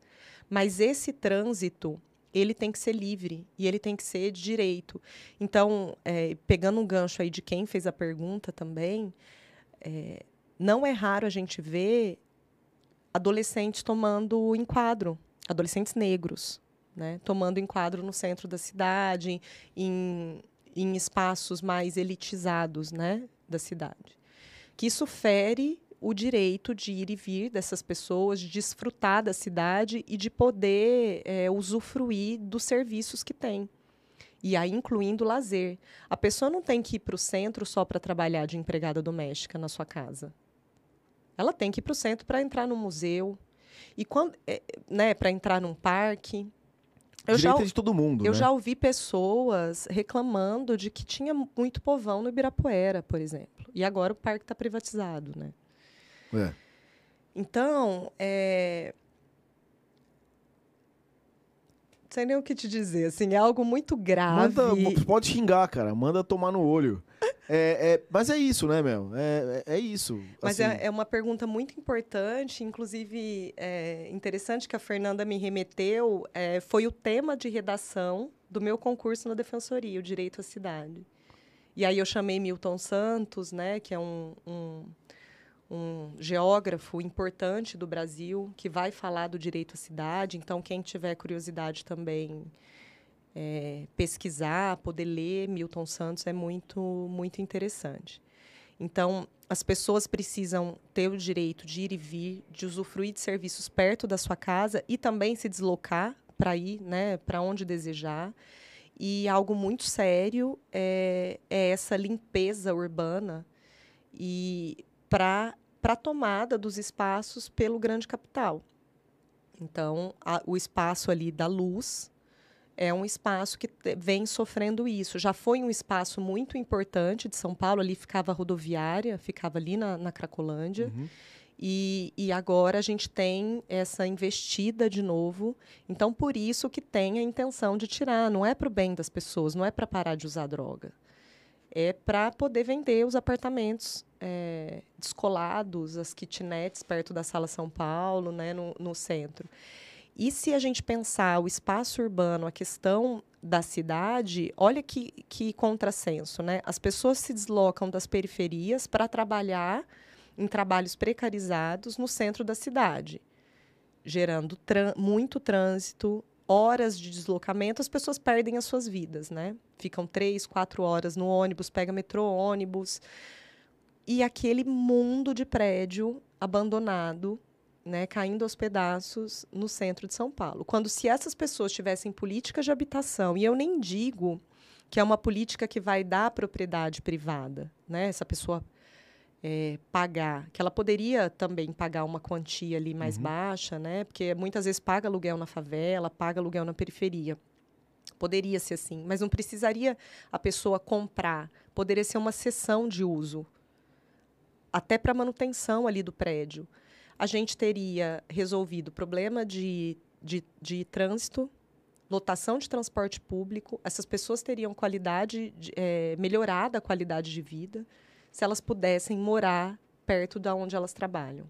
Mas não, a gente quer o quê? Expurgar as pessoas para as bordas, para as periferias, é, porque a gente não quer lidar, não quer ver é, isso ali, né? A, população em situação de rua, o pobre vivendo perto dos nossos olhos. Então, enfim, tem várias questões aí para abordar nesse tema que é, é, bastante interessante. Aproveitando o gancho, é, do direito de ir e vir, o que, que você acha de, dos bailes funk, da galera querendo ter, acabar com os bailes, os bailes né, nas comunidades? É, o que, que você acha, assim? Porque eu acredito que, porra, cara, o cara tá lá na comunidade dele, ele precisa fazer alguma coisa. Ele precisa de uma diversão. Na minha opinião. Eu acho, cara, porra, acabar com o baile. Ah, mas o baile funk tem o tráfico e tal. Não, você pode controlar isso. Mas acabar com a. Às vezes com O a- único- a- a o único entretenimento do- da pessoa que mora ali, cara. Sabe? Não importa se é funk, se é rock, se é jazz. Não importa, velho. Cada um o seu. Mas você acabar com isso. é, Qual, qual que é o, o seu, sua linha de raciocínio, Mel? É, é parecida com a sua. Eu acho que, primeiro, que, que nós temos um preconceito com, as- com a cultura de massa. Né? Então, o funk entra nisso. Só que todo mundo quer. é, todo mundo, quando tá na TV ou, ou tá pro gringo ver, né? O baile de favela, que a gente teve aí a, a nossa ginasta né? nas Olimpíadas com baile de favela, todo mundo posta, reposta. Acha né? lindo, põe a música. Exato. É. Mas quando é o menino, é a menina, ali de Paraisópolis, né? Que, que é, é isso, um único espaço de, de diversão e de lazer, é esse, isso incomoda. É lógico, né? Como você falou, eu acho que tem questões a serem cuidadas, mas se o Estado não cuida, não dá moradia, não oferta outras políticas públicas, uma coisa que a gente eh, discute bastante na, na atuação, né, na, na política, na pauta aí criminal e mesmo na, na pauta socioeducativa, que vai falar dos adolescentes, né, é, é essa questão de que o Estado ele só chega para proibir e para punir. Ele não chega antes para prover a política pública e o direito. Então, ele chega só como força da polícia, né, com repressão. Uhum. Isso não vai resolver o problema. Então, eu, eu sou contra essa, esse tipo de entrada né, no- nos locais e de, de proibição de funk e, e dessas eh, tantas manifestações culturais. Né? Você falou do lance criminal. Eu lembrei aqui que há semanas atrás, né, um mês, sei lá, quanto tempo faz do do rapaz lá do que estava sendo procurado, que mataram, e o Suplicy é, falou que, pô, mas antes de, né, todo mundo querendo o cara morto, como é que é o nome dele mesmo? O o cara que ficou escondido lá no mato. Em Goiás, Em né? Goiás. ali- Como? Lázaro. Lázaro. Obrigada. O Lázaro, o Lázaro é, teve tudo aquilo lá, foi morto, e o Suplicy andou falando, né, cara? Pô, mas vocês têm que ver a história, né? O que aconteceu do cara chegar, pra ele chegar até lá, né? E aí, cara, nossa, repercutiu muito, né? Porque falando que o Suplicy era isso, aquilo. E, assim, eu não tô defendendo, né? Mas existe uma história, né?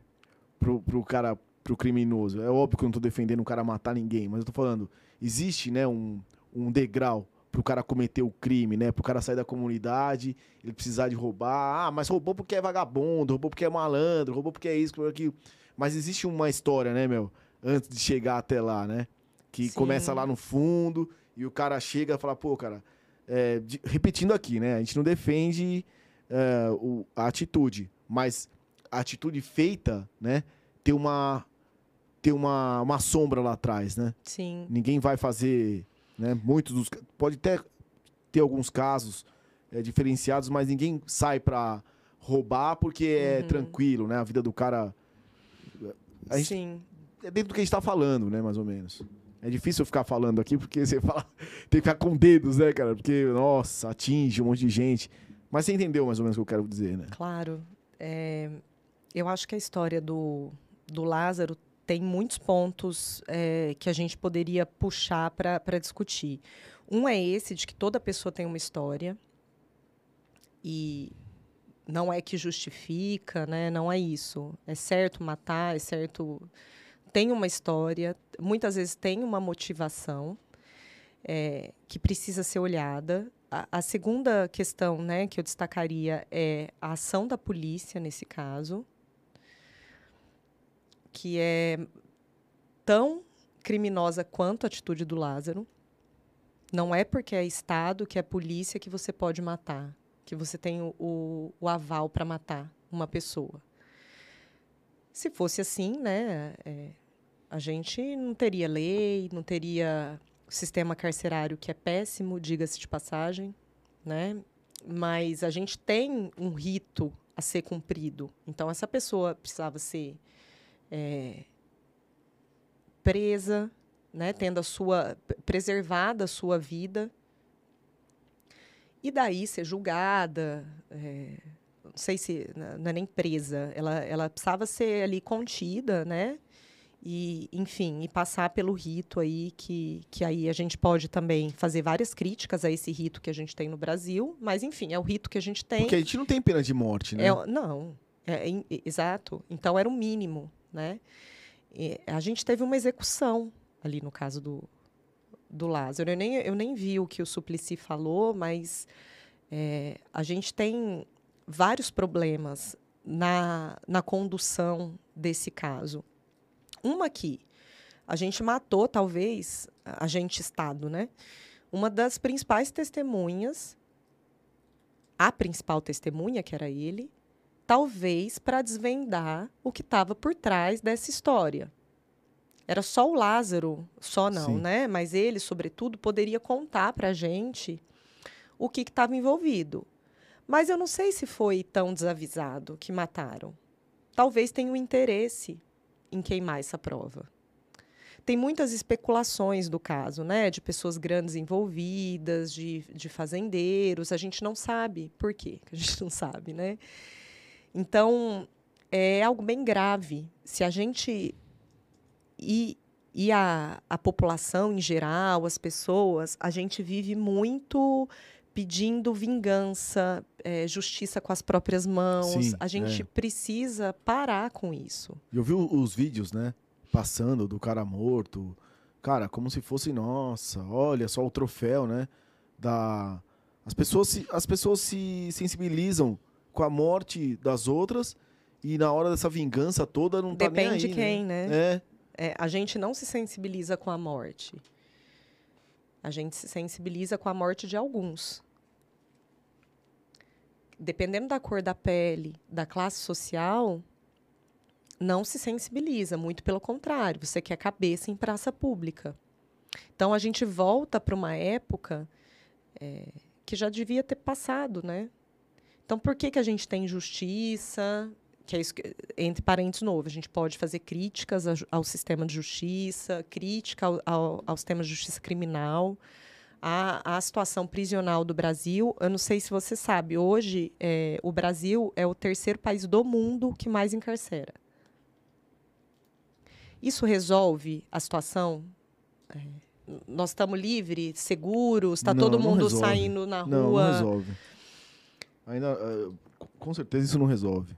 Então, que resolve a educação. Então a gente tem um problema, Sim, né? Claro. Então, assim, por mais que, que nós tenhamos críticas, é, a gente não pode, o Estado não pode matar uma pessoa do jeito que foi feito, no meu modo de ver. Então, é, são várias questões, né, para a gente é, pensar. E o caso do Lázaro é um caso vamos dizer, isolado. Se a gente pegar os dados do sistema prisional, mais ou menos crimes é, desse tipo, de homicídio, eles são em torno de 10%. 10%. O restante, a gente tem muito é, delito, delito contra a propriedade. Agora você pensa, por quê? Né? A gente está num, num, numa sociedade totalmente desigual. E justifica prender alguém por furto, por furtar um celular, uma bicicleta. Depende, é o que você falou. Depende de quem. Justifica depende de quem. A gente Dep fica por aqui, tô brincando. É, é não, depende de quem. Cara, é olha, isso. eu vou falar, bicho. Eu... É isso. Exatamente é, isso. É. Depende de quem. Se você pegar o perfil da população carcerária hoje, a maioria das pessoas são é, é, pretas e pardas, né? São tem o ensino fundamental e funda, é, fundamental incompleto ou até fundamental completo, mas até aí. Então, a escolarização muito baixa, muito jovem. Então, a maioria até 39 anos é, então numa fase produtiva da vida. Você encarcera essas pessoas muitas vezes réu primário. E quando dentro do sistema tem também uma, uma dinâmica ali, né, das facções e, e de, uma, de uma necessidade de sobrevivência no cárcere, que a gente acaba piorando a situação das pessoas. Muitas vezes está tá ali portando pequenas quantidades de maconha, de crack, que seja, né, de, de droga para o consumo, é enquadrado como um crime hediondo, né, como tráfico, porque a gente tem uma, uma lei de drogas é, que também deixa uns furos né, com relação à quantidade de, de drogas. E, e, isso faz. E essa sede, essa sanha por vingança né, que as pessoas têm quando é o outro, mas pode ser alguém da sua família. Né? Inclusive, eu acho que você. É, a, o início das facções, né, do, do crime organizado lá, é, é para melhorar, para organizar exatamente o que o Estado não organiza, né? Tem, tem, é? esse, tem esse lado também. Não é verdade? Você vai falar, pô, cara, você vai lá no. No dentro do. Porra, cara, o sistema carcerário hoje, você fala lá, tem 300 negros dentro de uma cela. Cara, se os caras não se organizar para sobreviver, os negros vão morrer ali, cara. Né? Se for pensar no todo, você fala, meu, ou o nego se organiza pra, pra melhorar para ele lá dentro, ou ele, cara, vai, vai para onde? Sim, né? mas é, uma questão também é que você só desloca o poder é, às vezes o poder está na milícia, às vezes o poder está né, tá na facção, que às vezes essas coisas se misturam, às vezes está num, numa, no Estado, na polícia que mata, sobretudo mata a população jovem e negra. É, então, esse é, deslocamento de poder também traz muita violência.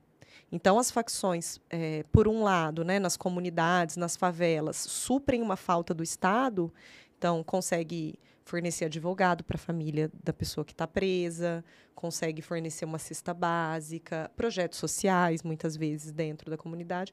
Mas isso também é investido de muita violência. Então, muitas vezes, um menino com 19 anos, réu primário, né, nunca tinha cometido nada, é um aviãozinho ali, né, carrega uma pequena quantidade de, de droga, ou às vezes para o próprio consumo, é jogado ali dentro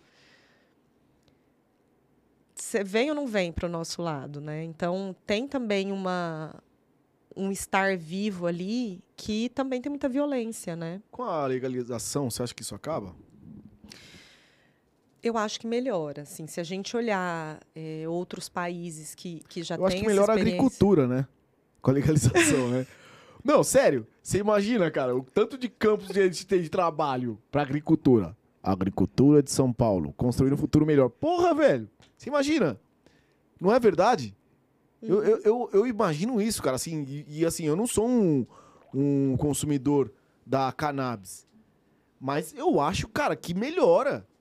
Melhora. Olha a Califórnia aí. Eles estavam fazendo uma conta de quanto que fatura a.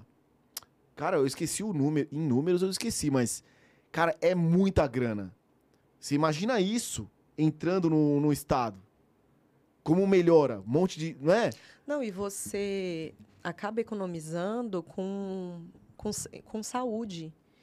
Então, você consegue ter uma qualidade do que é produzido, tem ali um filtro, né? Você, porque hoje em dia as pessoas não sabem o que elas usam. É misturado com. É, com é. O cara mistura um monte de coisa perna lá. Perna de barata, Sim, amônia. É. O cara tá, tá ali né? Isso vai acabando com as pessoas, com a saúde, porque, enfim, tem toda uma cadeia, né? Essa questão do, da ilegalidade. Então, a gente, por um lado, também conseguiria é, ter ganhos na saúde, né? Com também, isso. é, também. Ah, Pela qualidade do e hoje, gente... E hoje ela é, é tá para ser liberada, né? A maconha medicinal. Medicinal. A gente já tem é, no Brasil um processo que é possível você comprar cannabis é, medicinal, né? Então a gente já está num é, vem discutindo isso, a gente já tem a própria defensoria tem atuado nesses casos para as pessoas que não têm condição, né, de pagar um advogado. Então a gente está dando uns passinhos com relação a isso. Mas é muito complicado porque a gente não consegue nem estudar direito. Né, cientificamente, o, o quais são os benefícios é, da cannabis né, por conta da proibição. Então, é muito demonizado, é, a gente não tem investimento em pesquisa. Então, tudo isso acaba atrasando o nosso processo.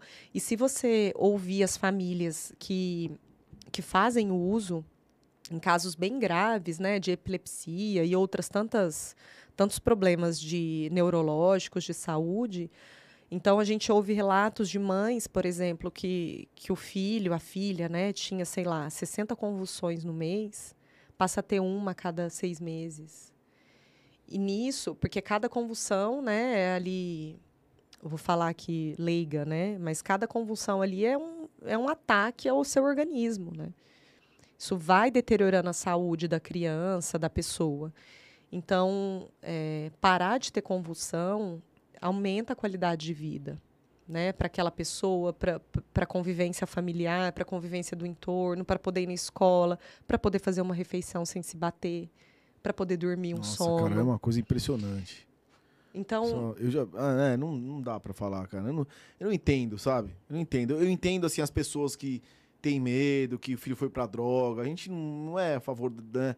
Mas, cara, putz, é, é, você já viu já?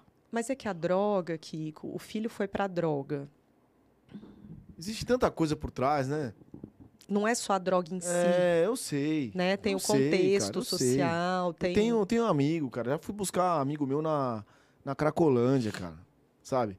Não foi a maconha que levou o cara pra Cracolândia. Ah, porque a maconha levou ele pra, pra, pra É cocaína, é a porta de entrada. Porta de entrada é um tapa na tua orelha, velho. Porta de entrada é isso aqui, ó. É. É álcool, né? Eu tenho, eu conheço gente que tem muito mais problema. Ela começa a, a, a sair do trilho bebendo alguma coisa do que fumando alguma coisa. Você já viu alguém que fuma dando trabalho? Tem um meme, você já viu? Não. que é tipo, imaginem a cena: a porta de uma balada. Sabe quando final de noite tá aqueles carrinhos de cachorro quente, tá a galera saindo, da- na época que podia ir em, em- Nunca gostei de boate, essas coisas, mas boate velha, né? Boate. Boite. A boate. É, discoteca piora, né? Discoteca pior. Balada, balada. balada. Night, pra quem é do Rio de Janeiro, Night, night. E aí as pessoas assim que lá fora e aí um- os caras saindo na porrada, homem, né, macho, Bêbado. macho dando trabalho, macho, com a macho. sua, É, né, é, é. É, brigando e um cara comendo um hot dog amarradão e olhando assim. Aí o meme é Adivinha quem bebeu? Adivinha quem fumou É, maconha, lógico, né? velho? O cara tá ali, ó. Só interessado no- Olha na só, paz e amor. olha só. Cara, é verdade, bicho. Putz. Meu, rapidinho aqui, vou ler um comentário. É... Esse pessoal só tá mandando pergunta difícil. Lê Tá. um comentário agora pra eu Tem descansar um comentário, pouquinho. excelente. Exercer cidadania na essência. Maravilha ouvir sobre pontos e situações do nosso dia a dia. Parabéns, obrigado a essa oportunidade. Legal. Esse aqui quem mandou foi Painho. Ah, Meu pai é. Você. Meu, foi muito um legal, beijo. hein, cara? um beijo pro seu pai. E. Bom, gente, estamos quase lá, né? Chegando no. Cara, você acredita que já passou bastante Já? tempo? Ah, que legal. O eu nem senti. Eu também nem senti, cara. Por mim, eu ficava muito mais tempo. E. Mel, vamos só concluir. É, é isso, né? Como se fosse possível concluir, né? Vamos Todas concluir. essas portas que a É. gente abriu, mas que são super importantes, né? É, cara, tem que discutir, né? Tem que Sim. discutir. E, cara, no, no dia a dia tá aí, né? O importante é a eleição tá chegando, né? Exato. E bom. você tem que, pelo menos, começar a mudar as peças aí, né, cara? Começar a ficar esperto, né? É, acho que um desafio é a gente. É, é difícil, mas tentar pensar com a nossa própria cabeça. É lógico, né, que a gente não está numa bolha, isolado, né? Como é pensar com a própria cabeça? Eu acho que é a gente conseguir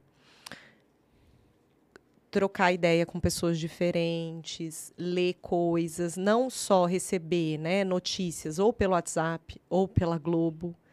Eu acho que a gente buscar algumas fontes, também tomando cuidado porque a gente vive numa numa enxurrada de lixo, né, de informação, que não, não é nem informação, é, né? Um Hoje são fake news, né? Exato, e Puta saco, né, a gente cara? não se aprofunda, né? É tudo É. muito rápido, muito superficial, Não, e... tem pessoas se informando por corrente de WhatsApp.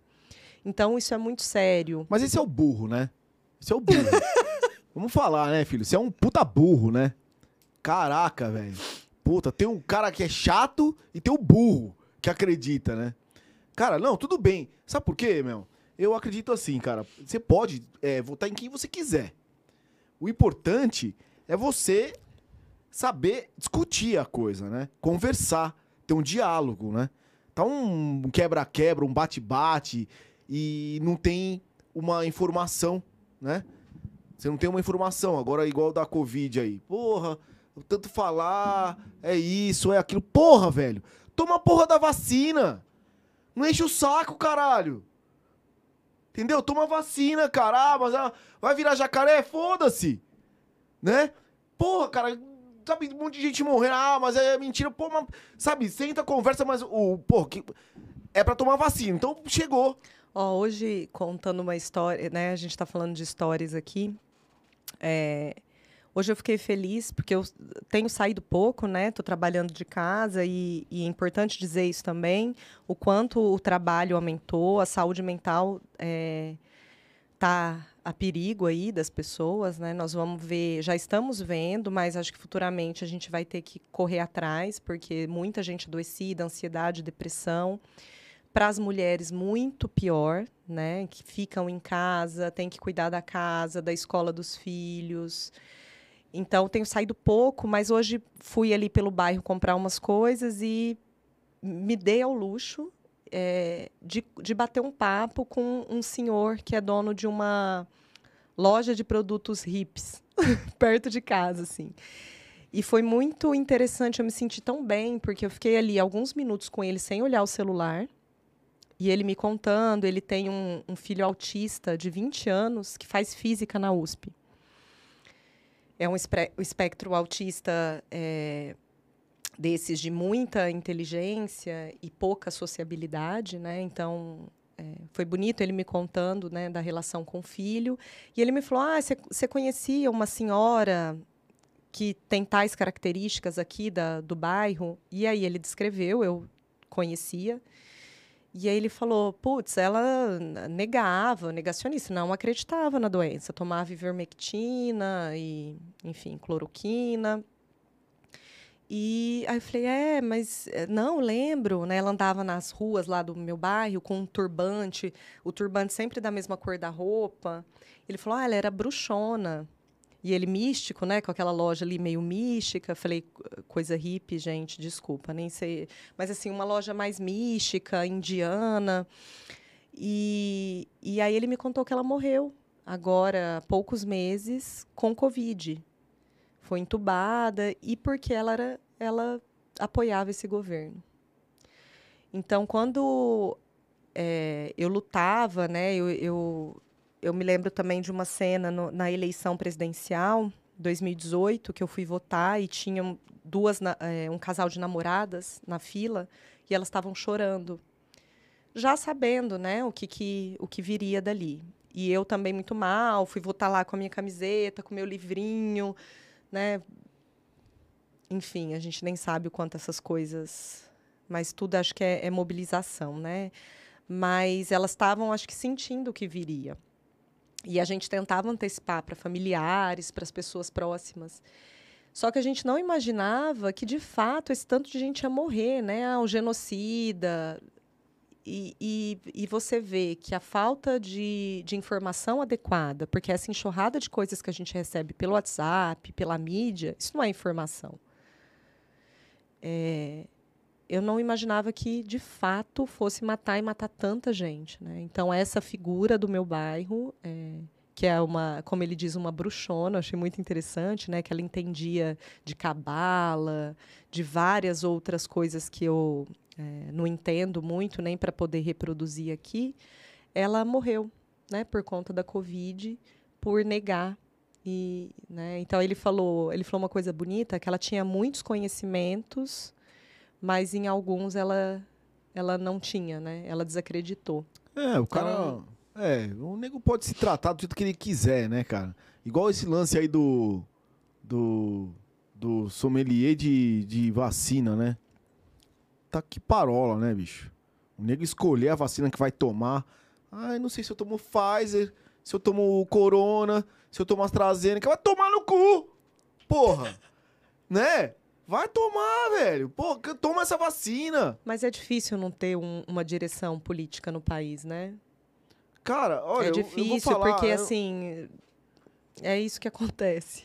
O, e, e, o, e o lance, né, de, de tudo assim, é, por mais que você, você pode acreditar no que você quiser, cara, é que quando trata de saúde, né, meu, é, o buraco é muito mais embaixo, né? E a gente só pode. Quem perdeu o familiar sabe, né, o que eu tô falando. Sim. Quem perdeu familiar, hoje aí, cara, eu tenho. Tem pessoas que eu conheço que perdeu. Cara, sabe o que eu tô falando. Eu a tristeza. Então. Entendeu? Todo mundo. Sabe a, a tristeza. Então não tem o que falar, velho. Sabe? Não tem o que discutir. É. Mas é isso. A gente pede para as pessoas, né? Terem um diálogo, né, meu? Menos, menos quebra-pau, né? Porque. Uma coisa também, né, meu? Que eu, que eu, que eu. É assim eu acho importante você ter um lado da política, né? Ser consciente, né? Inteligente hum, e é, ter diálogo, né? Ainda mais agora, não ser um, uma espécie né, irracional, porque você pensa, então você pode fazer. Você quer escolher um lado político, beleza? Quer escolher o outro também, beleza? Né? Mas o importante é a conversa, não é verdade? E socializar que nem um ser humano, né, cara? Porque hoje em dia também o que eu vejo de treta por causa de política, né? E as coisas, tipo, vão, né? A política vai e e, e o cara fica lá sozinho, perdendo amigo, perdendo familiar. Eu acho que o diálogo é importante, né? Chegar a um, é, um é consenso. É isso, né? É ter um diálogo com, com uma arminha já está errado, né? Então, fazendo sinal de arminha ou com uma arma na mão, né? Com esses símbolos que ele, esses símbolos, a gente precisa pensar nos símbolos, né? Que a gente elege, que a gente escolhe. Esse símbolo, ele é contra, ele não é do diálogo. Ele é da matança. Ele é da violência, ele é da imposição. A gente precisa olhar para isso com cuidado e ver o que, que a gente quer, pra, não é nem para o futuro, é o que, que a gente quer para hoje, para amanhã, né? Claro, e o, quer... o corpo da gente é político. É lógico. Então, se eu for ali na rua, sair agora e for estuprada, o que é, é possível, muito possível, se você perguntar para todas as mulheres, desde meninas até idosas, tem medo. Minha avó fala isso. Minha avó tem. É, minha avó, que ainda é viva, né, tem 80, 80 e poucos anos, ela tem medo de um cara entrar na casa dela e abusar sexualmente dela. Então, esse é um medo que vai nos acompanhar pela vida toda nessa sociedade como ela está. Então, o nosso corpo é político. Eu estar aqui falando tais coisas, né, e podendo beber um vinho e discutir sobre é, por que, que, que eu sou autorizada a beber e um cara que está em situação de rua não é autorizado a beber, isso é sempre é política. Então as pessoas também co colocam a política na política partidária. Ah, esquerda, direita, é, Lula versus Bozo. Não se trata disso. Política é mais do que isso. É como você se coloca no mundo, como que você olha para a pessoa que está do seu lado, ou a que não está do seu lado, que é mais difícil ainda, porque é isso que eu falei, as pessoas não têm empatia. É uma situação tão distante, muitas vezes, que ela não consegue é, olhar para aquilo com humanidade. É, e, é. A, e, como se a, a, a, nossa verdade fosse a verdade para todo mundo. Sim como se existisse família estruturada, que é uma grande falácia. Estru... É. O que, que é estrutura? O que, que é normal? O que, que é est... né, estruturado? É uma então... conversa, né? É uma conversa do Abreu, isso aí, velho. A verdade é essa, puta papo. É, assim, e, e, o que você falou, o político vai, as pessoas ficam, né, cara? Olha pro cara, pro, pro, pro seu semelhante, né? Olha pro seu semelhante, velho. Você não, sabe, vê a pessoa que tá do seu lado ali, olha pra todos, não olha só pro melhor, sabe? Ah, eu tenho um Ou que eu acho que é melhor, né? É. Nem- É, que você acha que é o melhor, que tá melhor. Pô, olha pro semelhante, olha pra quem tá do seu lado. né? Não é só política, não é só o, o, o A contra o B, né, Mel? Você tem que ver, porra, quem é a pessoa melhor pra falar que você, cara, que tá ali, que viu tudo isso, não é verdade? Gente, é, meu, mas o importante é que você veio aqui, você abriu nossos olhos, tive uma conversa hoje com ela, Melina Machado. Miranda, desculpa. Cara, foi um baita de um papo. Obrigado, você deu uma aula, cara. Você é Imagina. foda demais. E, cara, a gente quer você aqui de novo. Volta aí, meu. Voltarei. Tá? Volta, vai tomar mais vinho. Queria agradecer a Margot. Vinho e ponto? Vinho e ponto. Vinho e ponto. Gente, a Vinho e Ponto tá com umas promoções muito legais lá na Arthur Azevedo. Entra no Instagram lá, já foi, já foi passado aí o Instagram. Nós vamos colocar no- na descrição do canal. E o Amargô, pô, pra quem gosta de café, tá aqui, ó. Você abre aqui o, o pacote, cara. Não precisa nem abrir, tá? O Você, cheiro se- tá. você sentiu o cheiro do grão? Jesus. Eu tenho a maquininha de moer em casa. Eu também tenho. Comprei uma maquininha. Eu comprei Tô uma maquininha. chavecando pra ver se eu levo. eu também tenho. Eu também tenho. A maquininha de moer. Eu tenho uma maquininha de moer tanto manual quanto a, quanto a elétrica, cara. Você acredita? Tem uma pessoa pra indicar pra vir falar de café com você, já que você gosta. É mesmo? Sim. Quem que é? Renata Laurino. Renata Laurino. É. Pô, vem aí, Renata Laurino. Tá... Pode indicar. Sim, ela curte um café. eu eu amo café, cara. Eu curto muito, assim. A, a- a- a minha experiência com café Tem uma turma boa aí, viu? Pra vir falar com você aqui. É. Pode trazer, meu. Traz e, e traz. Vamos vir junto, vamos discutir. Agora, é, é muito importante ter gente que tem uma opinião política de verdade. E perto das eleições, cara, eu vou trazer gente do lado A e do lado B pra estar aqui na mesa. Então, assim, não tem problema, tá? Se você discorda da minha palavra, da palavra da Mel, não é verdade, Mel? O importante é a gente discutir, ter um diálogo e a gente vai trazer vocês aqui pra discutir. Então, quem tiver aqui tá discordando da gente hoje, tem uma outra opinião, tem um outro, um outro ah, campo de visão, não tem problema, cara, porque você é livre, não é verdade? Exato, e é no É isso. debate que, É. que você consegue também se, a- se aproximar dos pontos que você acredita, né? E assim, não precisa ficar nervoso, não é verdade? Vai lá, bebe um vinho, né? é? Se tiver muito nervoso ou nervosa, dá umas três batidas na cabeça na parede, que passa o nervosismo. Meu, desculpa a brincadeira. Obrigado. Imagina. Obrigada, querido. Gente, obrigado aí por, por assistirem essa live, essa, a presença da, da Melina. Mel, pode agradecer quem você quiser, sem problemas algum. Primeiro, agradecer você pelo convite, né? Fiquei muito honrada. É, não, não vou dizer que foi fácil, porque é isso, é um formato que eu não estou acostumada, mas eu aceitei o desafio, eu gosto. E só agradecer mesmo a oportunidade, o espaço. Eu acho que, que é isso que você falou no final tem muito a ver com o que eu acredito. A gente trabalha pela liberdade das pessoas, né? Mas uma liberdade que também leva em consideração o coletivo. Sim. Sempre, né, meu? Agradecer todo mundo que acompanhou, a equipe aqui que no- nos ajudou na noite de hoje. Sempre, cara. Família, família, você, cara, tá aqui, ó, viu, velho? Ó. Deixa a família, deixa os filhos, vem aqui. Cheio burrado, mas faz. mas faz. E obrigado, Henrique, né, que esperou a gente aí. Henrique, obrigada. Gente, é isso. Mel, eu que te agradeço. Você deu uma aula, falando de Imagina. novo, né? E eu quero você aqui de novo. Gente, obrigado.